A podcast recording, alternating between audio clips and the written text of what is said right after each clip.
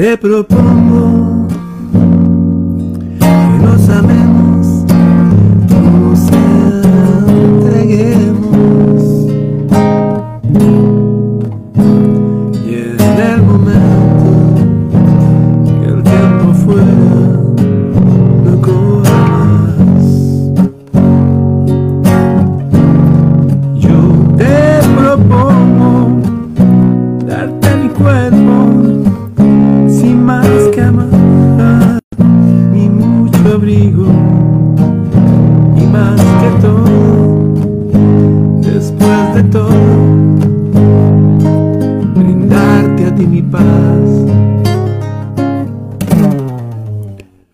te propongo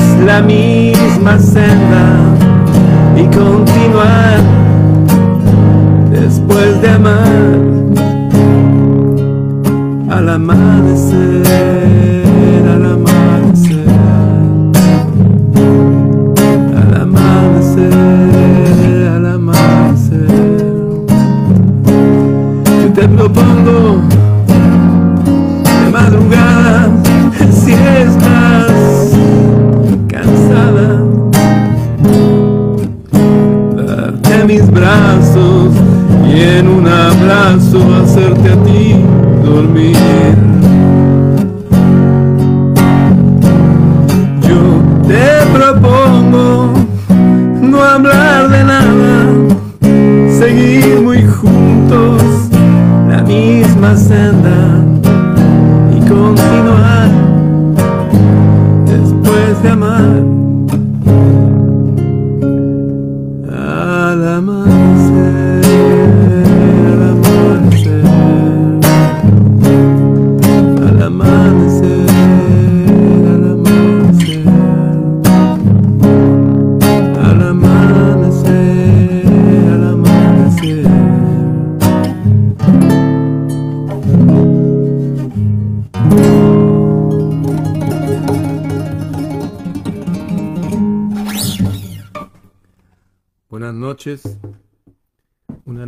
Más lindas que cantó, que todavía canta, el rey.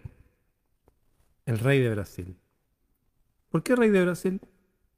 ¿A quién se le ha de llamar rey? ¿Hay reyes sin trono, sin corona? Ahora lo vamos a ver. Eh, aquí estamos como quien está junto a una fogata antes de irnos a dormir esta noche. Para algunos en el norte del planeta será tal vez mañana al despertar. Quiero terminar de leer algunas frases de este hombre que gracias a él tenemos el despertar de la gente en lo que se llamó el renacimiento.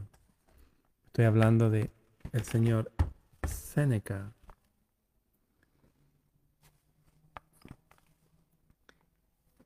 La felicidad. No consiste la felicidad de nuestra vida en vivir, sino en vivir bien. ¿Se han fijado que aprovechando la ausencia de creencias y de certeza, a veces las familias que tienen al- algún integrante de su grupo gravemente enfermo, lo tienen viviendo artificialmente y lo hacen vivir dos, tres meses más y aún cuatro, y a un año. Pero qué calidad de vida, qué calidad de vida. O sea, wow, no. Yo no quiero algo así para mi vida, yo creo que nadie la quiere así. No consiste la felicidad de nuestra vida en vivir, no es estar vivos nomás, sino en vivir bien. Ahora, muchas personas nosotros habitamos aquí, pero no estamos viviendo realmente, porque la vida tiene que ver también con la felicidad.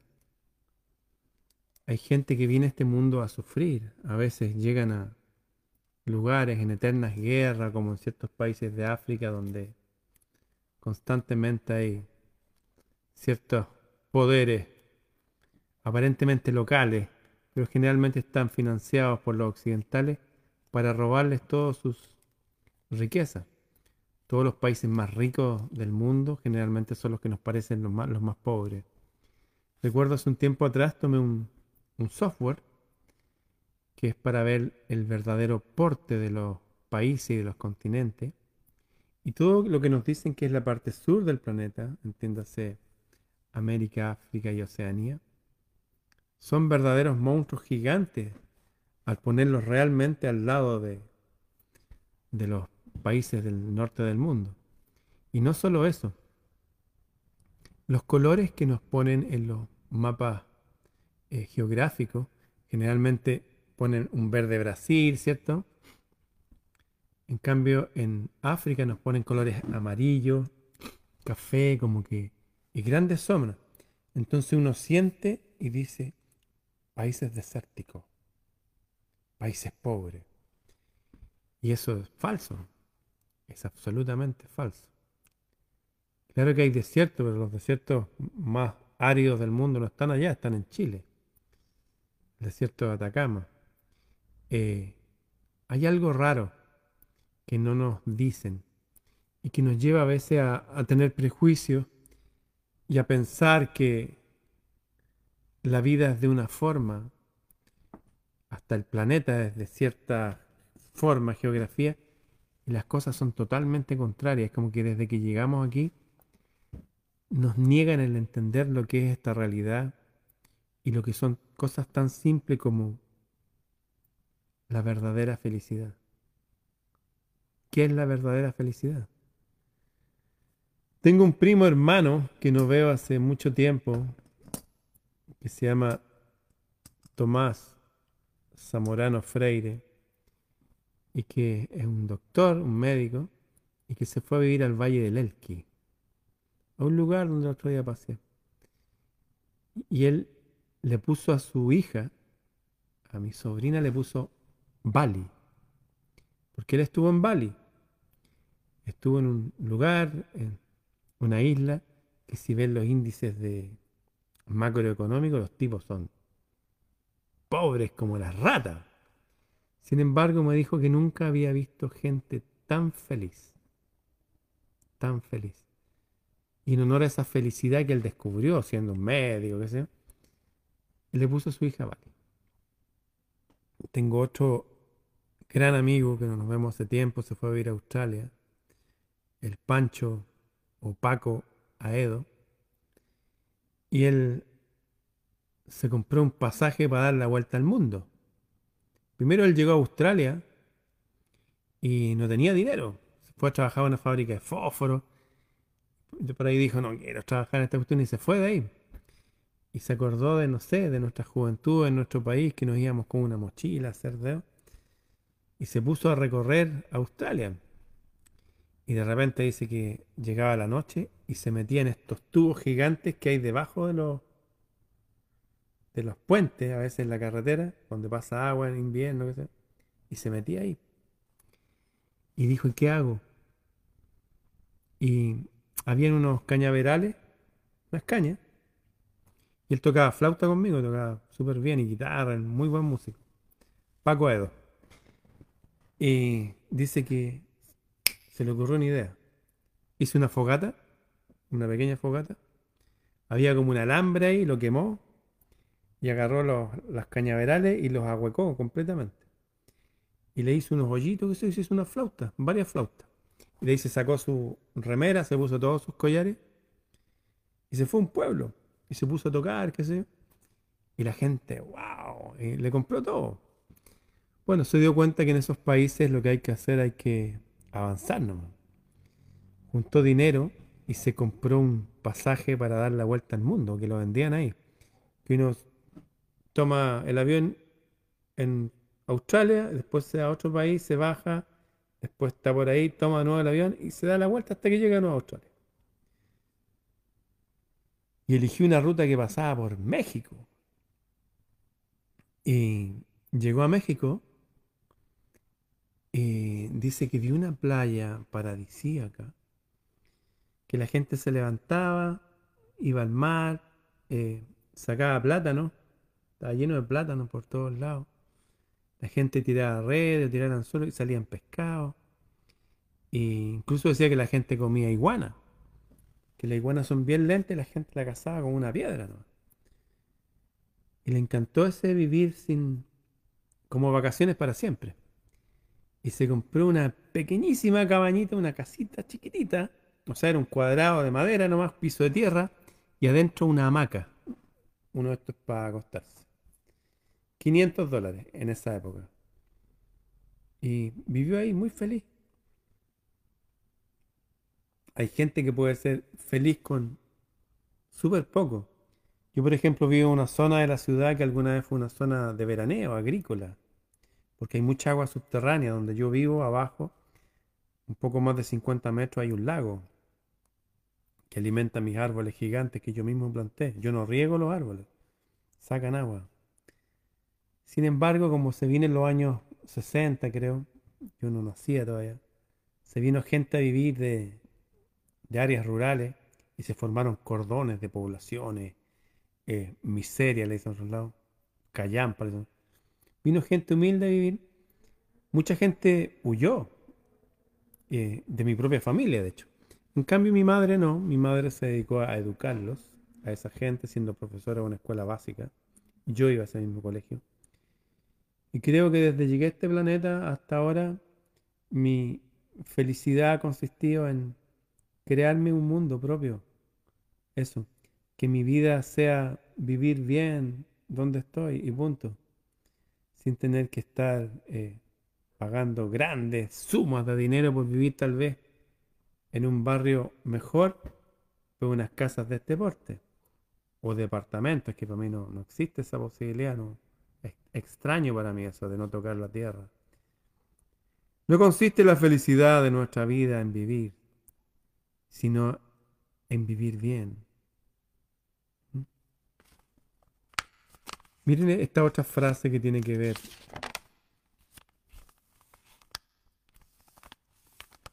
Está aquí.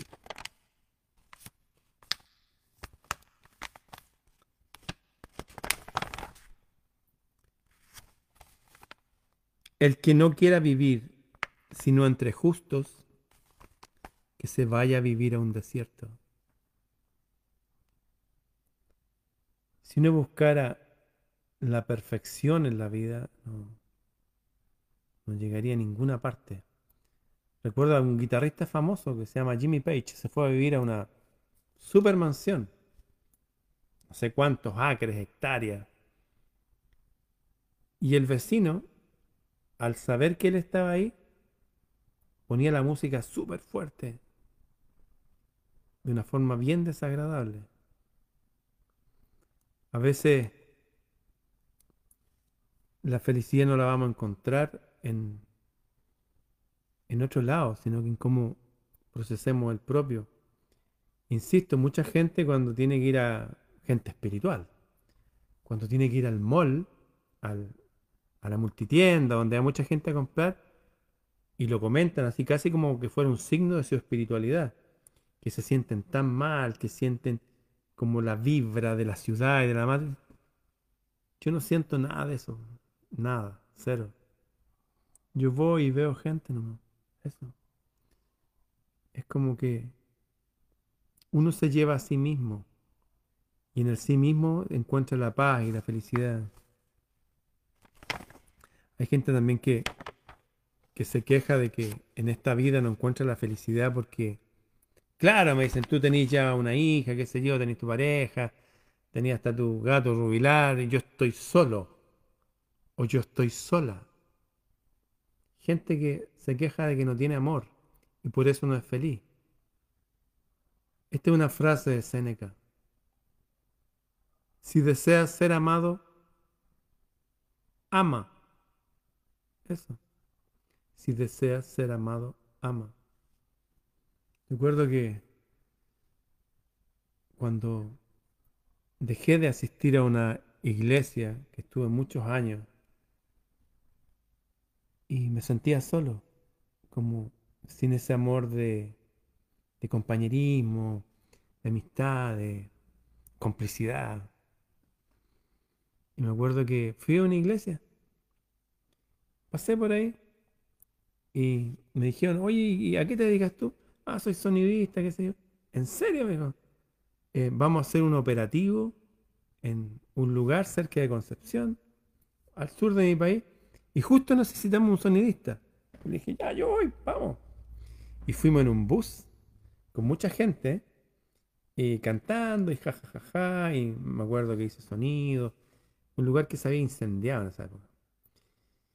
Y me acuerdo que veníamos de vuelta, mucho calor arriba del bus, y éramos tantos, tantos, y llegamos a una bomba de benzina donde también habían baños. Uno se podía meter al agua, duchar. Pero había que, había que pagar. Y había una cola y yo venía súper apestado. Y fui, ¡pum! Y salté nomás. Y fui para allá, saqué la ropa, me metí al agua. Y como que todos dijeron, ¡eh! y de repente estábamos todos dentro del baño, jajaja, tirando agua y todo, y nadie pagó. y por ahí salieron los dueños, escándalo, oye, ustedes que representan a Dios. Y dije, tranquilo, no, ahí está. Sí, lo que pasa es que teníamos muchas ganas de entrar al baño. Bueno, y nada, pues anécdota, cosas simples, nos reíamos de cosas súper simples. Me acuerdo las noches que pasamos allá, ¿no? conversaciones, risa, música. A pesar que yo no compartía del todo cada una de sus creencias, los entendía y eso, apliqué eso, que si uno desea ser amado, tiene que amar, uno tiene que ir y mostrarse. Hay otro dicho que dice, el que quiera tener amigos ha de mostrarse amigo, ¿no? Después dejé de ir a esa iglesia porque me acuerdo que me invitaban a hablar en público. Y justo en ese momento venían eh, avanzando una caravana de mapuches del sur por una reivindicación de tierras. Y, y yo me, mi profesora principal cuando estudié fue una mujer mapuche, Fresia Colihuinca.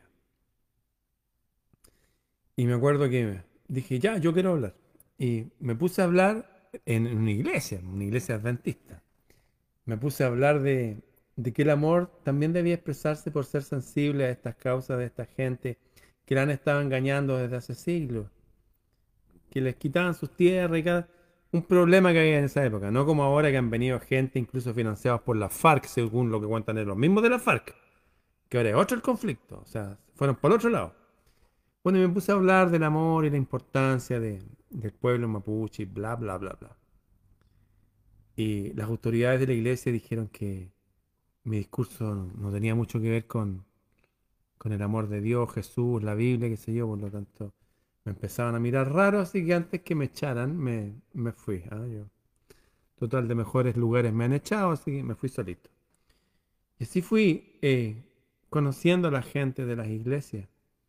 Después fui a otra iglesia que se llamaba Encuentro con Cristo en, en la caída Raza, con Américo Vespucio, los que conocen acá en la plaza, en la plaza eh, Egaña. De hecho, el 28 vamos a tocar al frente de ese lugar. Y conocí gente muy linda, me acuerdo del pastor de apellido Jacob, gente muy buena, gente muy potente, pero también como que en, sus dogmas, sus cosas, que uno no, no puede hacer preguntas que vayan más allá de lo establecido. Y también eh, dejé de ir con el tiempo, pero me hice grandes amigos porque los busqué hasta el día de hoy. Claro, ellos saben que yo no pertenezco a sus agrupaciones. Yo no pertenezco a ninguna agrupación. Nunca he pertenecido a ninguna. Ni secular, ni civil, ni religiosa. Nunca he pertenecido a ningún instituto de filosofía. Nada. Nada. Pero sí he aprendido, he hecho amistades y me he construido mi propio acervo cultural viviendo la vida. Una vida bien vivida cuya felicidad no depende del otro, no depende de que alguien venga a hacerme feliz. Es como que avanzo, no, avanzo. Claro, hay momentos que uno sí se siente solo eh, que se sentían, no sé, mal. Y también eso de no encontrar personas para hablar sin anestesia, así fluidamente, para no ofenderlo. Porque la gente se ofende. Por ejemplo, por un evangélico que ustedes le hablen de la Virgen María, es como, es como el pecado máximo. Así cada uno tiene sus propios demonios y tabúes que no tienen ningún asidero realmente. Y llegué a esta misma conclusión que Seneca hace años. El que quiera vivir solo entre justos, que se vaya a vivir en un desierto. Porque no existe eso. La sociedad siempre en blanco y negro. Hasta las personas que Jesús eligió orando al desierto, como Pedro, Juan y Jacob, lo abandonaron, lo negaron, el otro lo traicionó por unas monedas. Porque el bien y el mal habitan en todos nosotros, en mayor o menor grado, y en toda agrupación humana, en toda. No existe ninguna agrupación humana que sea justa, no existe eso. El que crea que sí existe está totalmente equivocado. La forma más fácil de explicarla es como lo explicaban a los indios Lakota en Norteamérica que decían que dentro de cada uno hay un lobo bueno y un lobo malo, punto. Y le preguntaban, oye, ¿quién va, quién va? Y que están peleando, están en pugna, ¿y quién va a ganar la pelea? El lobo al cual alimenta, es, punto. El que no quiera vivir sino entre justos que vive en un desierto. El que quiera ser amado, que ame. Y esta otra eh, frase que seleccioné me parece súper importante. Enseñando, aprendemos.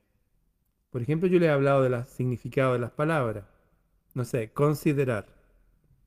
¿Qué es considerar? ¿Alguien se acuerda lo que es considerar? Con es juntos. Siderar es mirar los siderios, mirar las estrellas. Considerar es, mirar juntos lo maravilloso. Es juntos mirar desde un mismo punto de vista. Si yo les cuento esto y ustedes van, se lo cuentan, se lo muestran, se lo enseñan a alguien más, enseñando aprendemos. Enseñar es una forma de aprender. Siempre ha sido así. Enseñar es una forma de aprender. Lo que sea. ¿Quiere aprender algo? ¿Anotó alguna frase usted o algo? Compártala. Y hoy día voy a compartir esto con mis amigos. O en, el, o en mi trabajo, en mi oficina. Hágalo. ¿Quiere aprender? Empiece a compartir lo que sabe. Pero no con cualquier persona. Con aquellos como que están receptivos al mensaje, sobre todo si son cosas más profundas. Miren esto. En todo lugar, en todo lugar, en cualquier lugar, se puede vivir virtuosamente. ¿Se acuerda este sudafricano Mandela que estuvo cuántos años preso? 35. ¿Y cómo vivía? Como un pobre tipo cubierto de harapos se cultivaba y leía. Muchos tipos se entrenan físicamente o intelectualmente. Una de las mejores enseñanzas que recibí en mi vida fue de alguien que estuvo preso. Pero no como Mandela. No, algo más potente, que viene del mundo de las musas, que viene del mundo de la inspiración artística. ¿Les suena Alejandro Dumas? ¿Les suena el conde de Montecristo? Un hombre humilde, humilde que trabajaba cargando cosas en un barco y era feliz con su energía, con sus cosas. Y por ahí conoció una señorita que también, que ayudaba a hacer aseo, qué sé yo. Una señorita simple, linda. Y se miraron, empezaron a salir, a reírse, a abrazarse, a besarse. Y este hombre que se llamaba Edmundo Dantes tenía un amigo de su misma edad, pero que eran los dueños del barco. Entonces tenía que guardar cierto protocolo, no se podía mezclar con señoritas como la que tenía su amigo, a pesar que le encantaba. Así que llevado por sus pasiones, inventó algo y metió a su amigo preso. Y después fue e igual sedujo y se llevó a su novia. Se casó con ella. Lo que él no sabía es que la novia estaba ya embarazada del mundo dantes. Y este hombre fue llevado a una isla, un poco como Alcatraz. Y ahí lo tiraron. Y le tiraban una comida de perro una vez al día. Obviamente no había baño, nada. Tenía que hacerlo todo ahí mismo. Una situación espantosa. Y un día sintió un ruido. Sintió un ruido raro. Y de repente ve como un bloque de piedra del piso se empieza a elevar. Y él se asusta y se echa para atrás. Y sale la cabeza de un viejo. ¿ah? Y dice, oh, equivoqué por 30 metros. Dice, oh. Y se acerca al mundo de y le dice, ¿quién es usted? Y el padre de este joven maligno que metió preso a su amigo, había metido preso al viejo ahí. Porque quería que le dijera dónde estaba enterrado un tesoro. Y él no se lo dijo. Y bueno, el mundo le ayudó a sacar los otros bloques. Salió este viejo a la celda del hombre. Y este hombre le dijo, mira, eh, yo ya estoy viejo, pero si sigues cavando hacia allá por este túnel que empecé, vas a poder llegar al mar en cinco años más. Así que tenemos harto tiempo. Le dijo, yo voy a ser tu profesor. ¿Profesor de qué? ¿Y sabes lo que le enseñó? ¿Alguien se le puede ocurrir qué cosa le enseñó? Le enseñó el trivium y el quatrivium, dicho en lenguaje griego. Lo educó en las cosas básicas. El cuerpo. Incluso le enseñó como una ramita que había, como que fuera una espada, eh, y cómo defenderse. Le enseñó artes marciales, diríamos ahora. Le enseñó matemáticas. Le enseñó geometría le enseñó a hablar bien, a pararse bien. Le enseñó todo lo que un padre le puede enseñar a un hijo como herramienta. Y un día estaba el mundo ahí, eh, fue, le tiraron su comida, sacó ese bloque y fue a la... Porque quedaron las dos piezas, las dos celdas unidas por este túnel que había hecho el viejo. Y se da cuenta que el viejo está agonizando y el viejo le dice, yo ya sabía que me iba a morir. Eh, tú eres como un hijo para mí. Así que, mira, dibujé en este pedazo de cuero que tenía, con carbón, dibujé el mapa del tesoro. Es tuyo. Huye de aquí. En cinco años más vas a poder. Y se lo pasa, y el mundo Dante se lo mete aquí.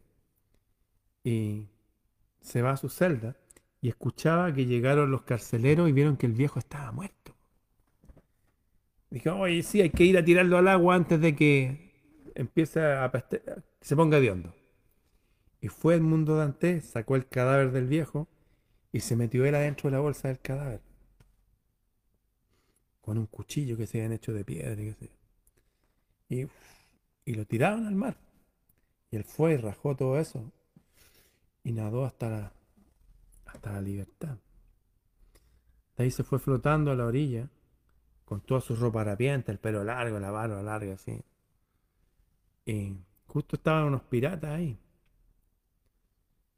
Y les dijo, eh, hola, les dijo, hola, ¿qué pasa?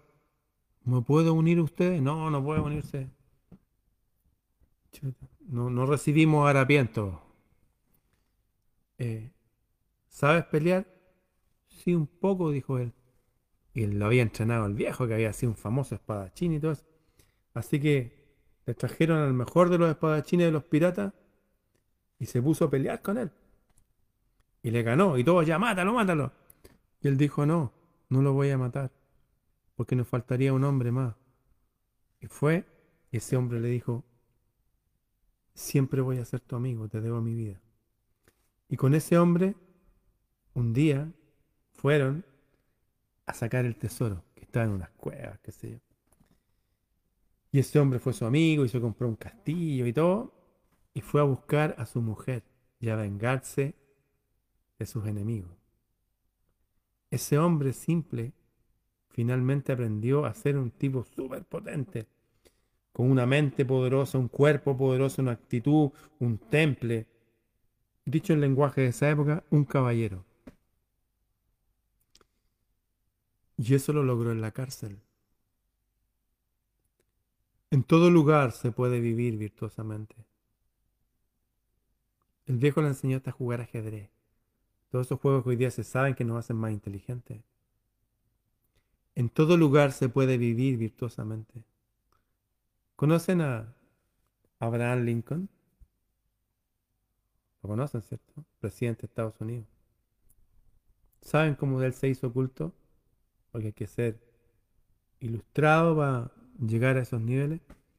Se encontró unos libros botados en un tarro de basura. Eso. Hay un tipo que cuida auto aquí a la vuelta de mi casa. Siempre lo veo, está leyendo, siempre lee cualquier cuestión. Lo tengo medio adoptado porque toca guitarra, le he regalado cuerdas para su guitarra, él no lo sabe, ¿no? Y veo que se está produciendo el proceso de liberarse de la caverna. A lo mejor no va a ser tan libre como otros, pero se está liberando. La felicidad, la virtud, tiene que ver con una vida bien vivida. Ahí, ahí estriba todo, ahí, ahí germina todo lo bueno. Y no importa donde uno esté, en cualquier lugar se puede vivir virtuosamente. Es una frase de Séneca. Y eso hace que la gente se relaje. ¿Por qué va a querer usted ir a vivir al barrio más caro de su ciudad? ¿Para qué? ¿Para que las otras casas los menosprecien? Sea feliz donde está. Y si de arriba le dan señales que puede irse a otro lugar porque va a ser mejor para usted y su hijo, hágalo. Pero el estudio, la liberación de este sistema parte aquí donde estamos. Cientos personas bien educadas. Miren esta, hablando de la virtud también. Ningún virtuoso puede aplacar al pueblo. Ninguno puede estar, los puede controlar. No existe eso. Por eso los gobiernos más tiránicos y déspotas, los más mentirosos son los que funcionan. De hecho hay una carta, esto es para chilenos y argentinos, que le envió eh, Manuel Rodríguez, un patriota chileno, al general San Martín, hablando del carácter local que no hemos cambiado mucho. Y decía que está el nivel de ignorancia, de falta de voluntad, de envidia, de vicio, que los únicos gobiernos que prenden acá son gobiernos muy fuertes, muy despóticos. O simplemente que engatusen a la masa y le prometan la libertad de este. O que engañen a la gente o que le pongan la bota militar encima. Punto. Y al ver los gobiernos chilenos creo que no hemos avanzado mucho. Mucha parte, con esta frase me identifico plenamente. ¿eh? Mucha parte de la verdad está por descubrirse. Yo no creo que yo tenga la verdad, no, no. Creo que he estado rompiendo ciertos velos, avanzando, pero voy por un camino verdadero. Otros van por otro camino verdadero y que parece que vamos a converger más adelante, pero creo que hay mucho todavía por descubrir, muchísimo. Me acuerdo cuando puse un telescopio con en el océano y me di cuenta que todos los barcos que se hunden no se hunden, están ahí pero más chiquititos. Claro, llega un momento que desaparecen por resolución angular, no se pueden más allá, se transforman en el punto de fuga y desaparecen. Y las conclusiones de ese fenómeno que después la vi que varios ingenieros geomensores, hasta pilotos de avión, un amigo mío de la Fuerza Aérea, las implicaciones de eso, de ese fenómeno, son demasiado gigantescas, como todo es mentira, todo es mentira. ¿Mm? Mucha parte de la verdad aún está por descubrirse. Y la última.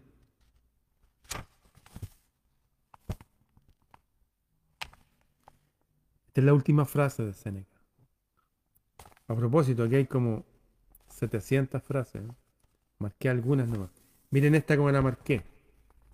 Le puse esas dos flechas celeste. Así termina la frase. Así termina el libro de la sabiduría. El libro de oro de Séneca. El libro por el cual se despertó a la gente un renacimiento de cultura, de fortaleza, de belleza, de paz, de armonía, de prosperidad. En medio de la locura post pandemia y peste y todo eso. Lo que hay después de la muerte, de lo que hay después de la muerte, vida es, no muerte. Solamente esa frase es como para ponerla en el dintel de una casa. Lo que hay después de la muerte, vida es, no muerte. Es como dos gemelos en el vientre de la madre, juntos acompañándose, sintiéndose, haciendo una relación de empatía, de protección mutua. Y un día cuando su mundo empieza a colapsar y todo está apretado y está, sale uno a este mundo y para el que queda adentro, ese hermano se murió, ya no está, ya no lo siente, no lo ve, no lo percibe. ¿Se acuerdan de esa frase del libro Demian del premio Nobel Hermann Hesse, premio Nobel de literatura?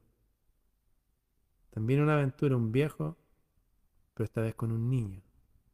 Como Edmundo Dantes, que era como un niño. Creo que al salir de la cárcel nació. Había tallado en el dintel de la puerta un albatros, un pájaro gigante saliendo de un huevo. Y le dijo el viejo al niño, ¿entiendes lo que eso significa? No, le dijo. Es necesario romper un mundo para acceder a un mundo mayor. Este mundo que se está rompiendo por todos lados, lleno de mentiras, locuras y las mismas degeneraciones de Sodoma y Gomorra, pero en versión 10.0. No voy a ahondar más en el tema, ustedes saben. Claro que se está rompiendo. ¿Por qué? Porque va a colapsar. ¿Y qué viene después? Vida, vida. Vida en abundancia. Una vida maravillosa. El futuro es súper bueno. El futuro es súper prometedor y súper esperanzador. Pero hay que cruzar el umbral, pasar por el túnel, romper un mundo para que aparezca uno mejor. Lo que hay después de la muerte, vida es, no es muerte. Lo dijo Séneca, uno de los hombres más sabios y más influyentes. ¿Se acuerdan en quién influyó? Marco Aurelio, el emperador filósofo. Por ahí subí su libro si lo quieren descargar. Bien, les he dado hartas pistas para, para que cada uno vaya a su ritmo y se empodere. Estamos en marzo, que es el primer mes. Realmente es el primer mes. También nos cambiaron hasta los meses. De hecho, nos cambiaron los días. El primer día es el día del sol. El domingo sería el primer día. En fin, pero da lo mismo, que hagan lo que quieran. A propósito, creo que fue el último consejo que le dio el viejo sabio a Edmundo Dantes, al conde de Montecristo. Les dedico esa película, búsquela, está en YouTube. ¿Quiere una película para que la vean sus hijos? El conde de Montecristo.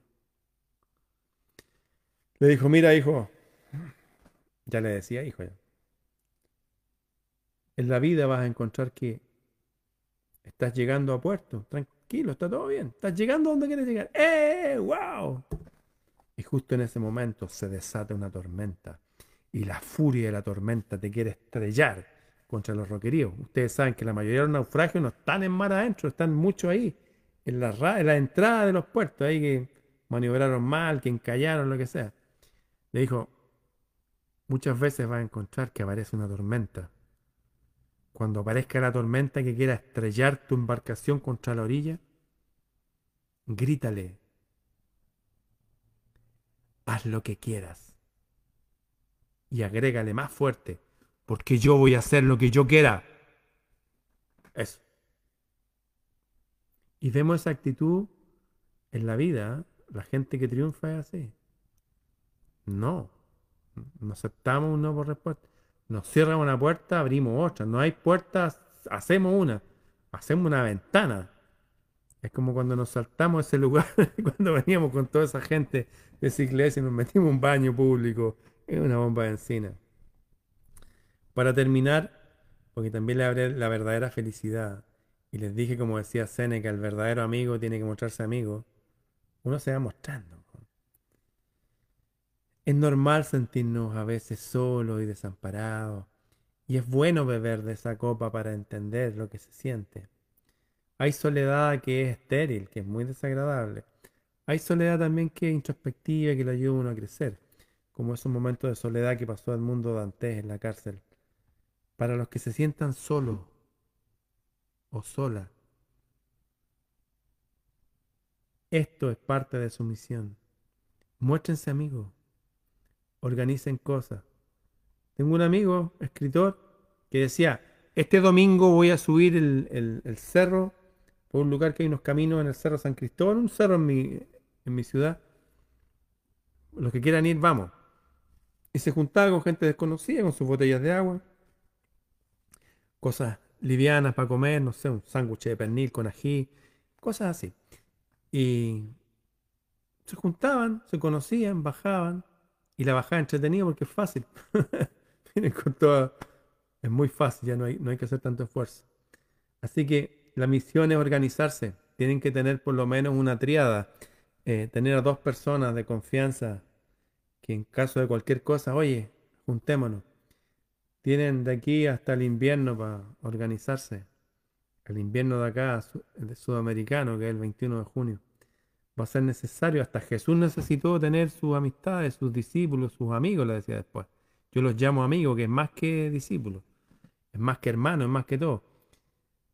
Los que necesitan amistades tienen que buscarse sus amistades, cada uno conforme a su cultura, de repente cerca de sus propios barrios, que eso, ¿no? No traten de hacerse amigos de, gente que, no van a andar igual, la misma sintonía. Yo creo que es súper bueno que la gente juegue deporte, fútbol, tenis, lo que sea. Pero yo como amigo futbolista hubiera sido un desastre.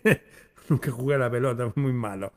Eh, cada uno con su hobby, que puedan compartir hobbies, de hecho hasta, no sé, la gastronomía. Pues, eh, si a usted le encantan los asados, ¿para qué se va a empezar a juntar con un eh, vegano extremo? No. Eh, con astucia, con inteligencia y con mucho amor, tienen que procurar amistad para que les llegue amistad. Eh, esta vida, uno de los aprendizajes no son solamente cosas intelectuales, como podría parecer, que oye, mi cuerpo, mi, No, a partir de eso, hacer relaciones lindas y de amor con los demás. Eso. Bien, para terminar, los que quieran participar de las conferencias, vamos a estar todo este mes recibiendo gente del Sendero de los Guerreros, que son 21 archivos de audio, como de una hora cada uno. Son más de 17 horas de audio continuo. No es para escucharlo un día, es para escucharlo de aquí a, fin de año. Y con cuaderno y lápiz. Los que quieran participar es del Sendero de los Guerreros y Guerreras Luminosos. Me escriben a freireramon.gmail.com Bien, será hasta mañana.